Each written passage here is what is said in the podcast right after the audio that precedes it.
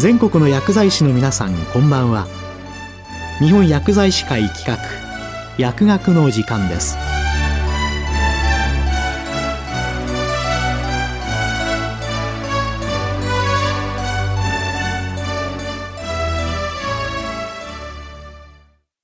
今日は緩和ケアの提供者に必要なネガティブケイパビリティという概念について。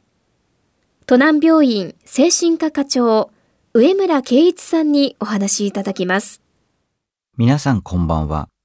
本日は緩和ケアの提供者に必要なネガティブケイパビリティをテーマにお話ししたいと思います。私は札幌にあります国家公務員共済組合連合会都南病院で精神科と緩和ケアチームの仕事をしております上村圭一と申します。本日はどうぞよろしくお願いいたします。さて、皆さんはネガティブケイパビリティという言葉を聞いたことがあるでしょうか？同名の書籍であるネガティブケイパビリティの作者であり、精神科医でもある母木義法生先生は、その書籍の中で、どうにも答えの出ない、どうにも対処しようのない事態に耐える能力、請求に証明や理由を求めずに、不確実さや不思議さ、会議の中にいることができる能力とその言葉を定義しています。私の親しい在宅診療医は、中腰に耐える能力と表現しています。集合写真の前列と後列の間の列で、シャッターが押されるのを待つような状況が想像に優しいかもしれません。母木義法生先生は、多くの受賞歴を持つ小説家であり、臨床40年の精神科医です。その書籍の中で、悩める現代人に最も必要なのは共感することであり、この共感が成熟する過程で重要な役割を果たし、容易に答えの出ない事態に耐えうる能力が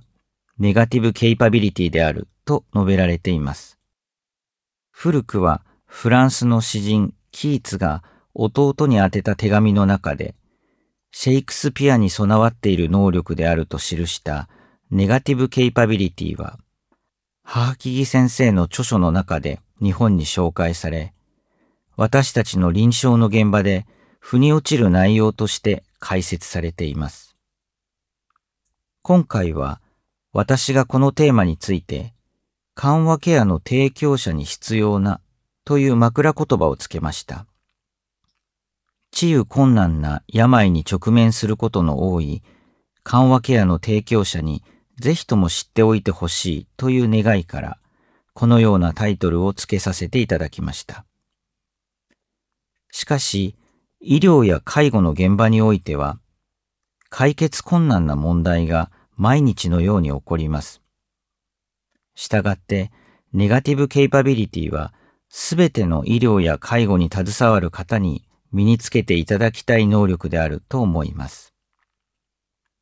さて、皆さんはどこでどのような手段でその能力について学び、どうすれば効率的にこの能力を身につけることができるのかを考えているかと思います。あるいは本日の放送を聞いていち早くこの能力を身につけたいとお考えの医療者もいるかと思います。実は、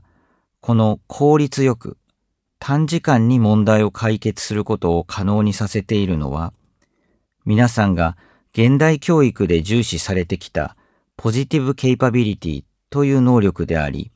ネガティブケイパビリティとは対をなす反対の能力です。先ほど皆さんがいかに効率よくネガティブケイパビリティを身につけようかと考えたことこそ、私たちの脳内がポジティブケイパビリティに洗脳されている証拠であり、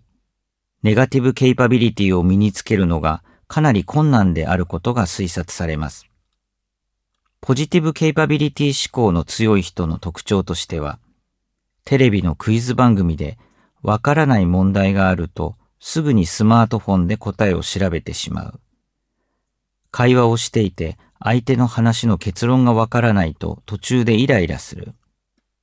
解決できなかったことが解決したことの爽快感がたまらない。マニュアルに頼るなどがあります。私を含めて医療者の皆さんの多くが前日のような思考をお持ちでないかと思います。さらにネットに慣れた私たちは請求に答えを出すことに躍起になっており、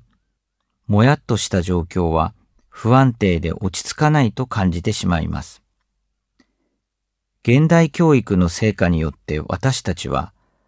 解決可能な問題については有効な解決手段を提案することができますが、解決不可能な問題に直面する場合に途端に脆さを露呈します。それでは、ポジティブケイパビリティ変調のデメリットとは何でしょうか？それは、寛容さを許容できないことが挙げられます。例えば、コロナ感染症の流行下において、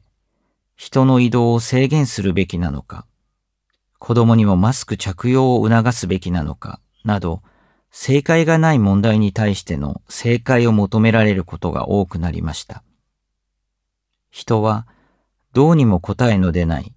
どうにも対処しようのない事態に耐えられないと、ストレスを募らせ、不寛容になります。他人を許せなくなり、必要以上に攻撃し、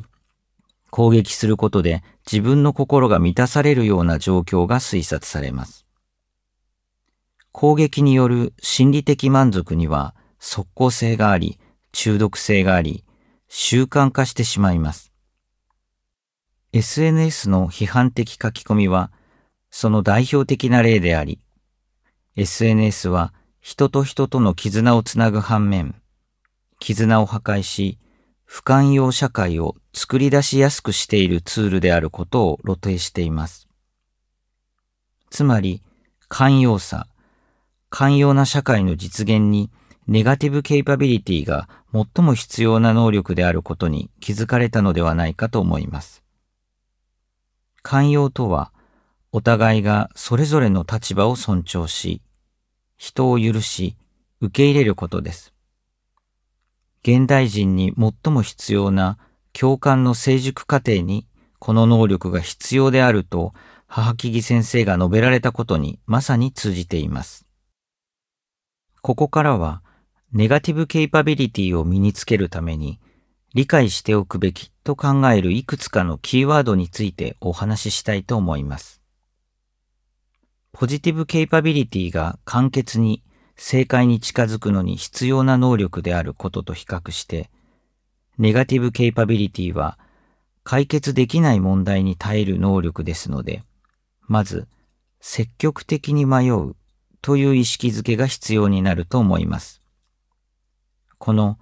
積極的に迷うという行動が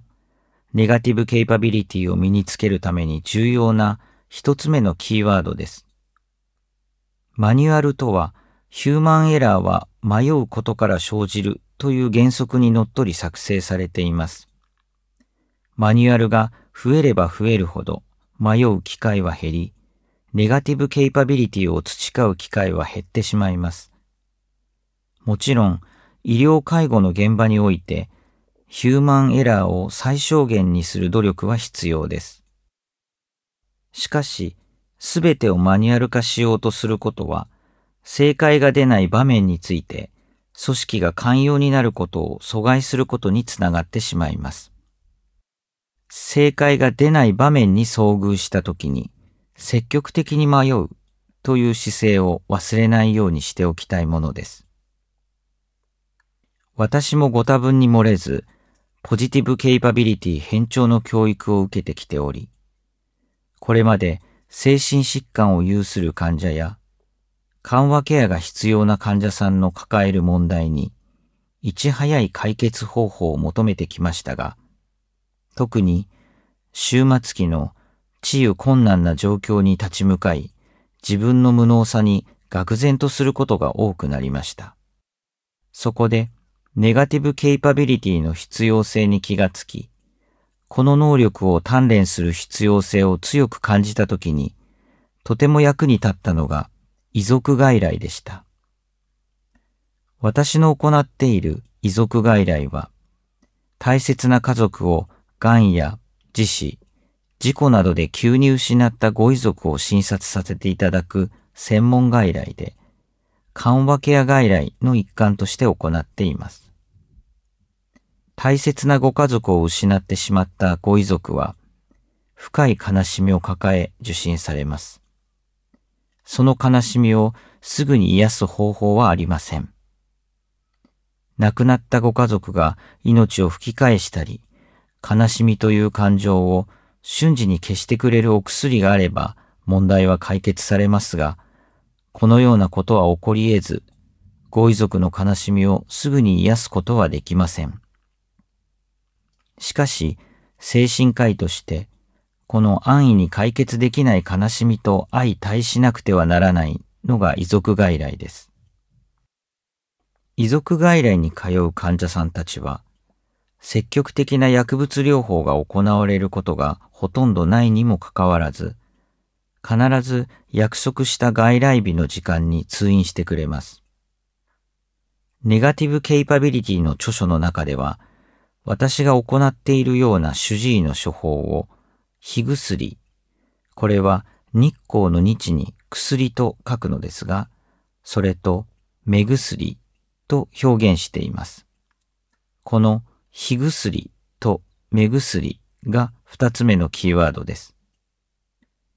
すぐには解決しない数週間、数ヶ月、数年と続く治療ですが、これが何とかしているうちに何とかなるものです。これが火薬と言われています。目薬は点眼薬のことではありません。あなたの苦しい姿は、主治医であるこの私がこの目でしかと見ていますということで、患者にとってちゃんと見守っている目があると、辛い状況にも耐えられるという感覚を目薬という言葉で表現されています。ネガティブケイパビリティにとって、この火薬と目薬は極めて重要な要素です。本日はネガティブケイパビリティについて紹介しました。ネガティブケイパビリティのメリットは、この概念を知ることにより楽になる、生きやすくなることです。今すぐに解決できなくとも、何とか持ちこたえていくということ自体が一つの能力だと説明されれば、誰でも心が軽くなります。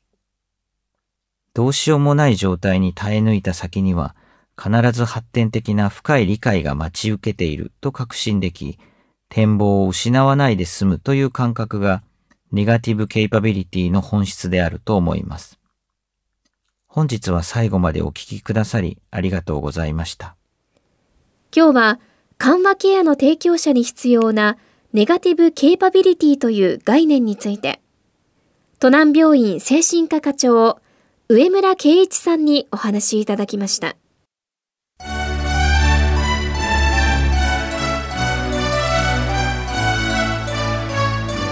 日本薬剤師会企画。薬学の時間を終わります。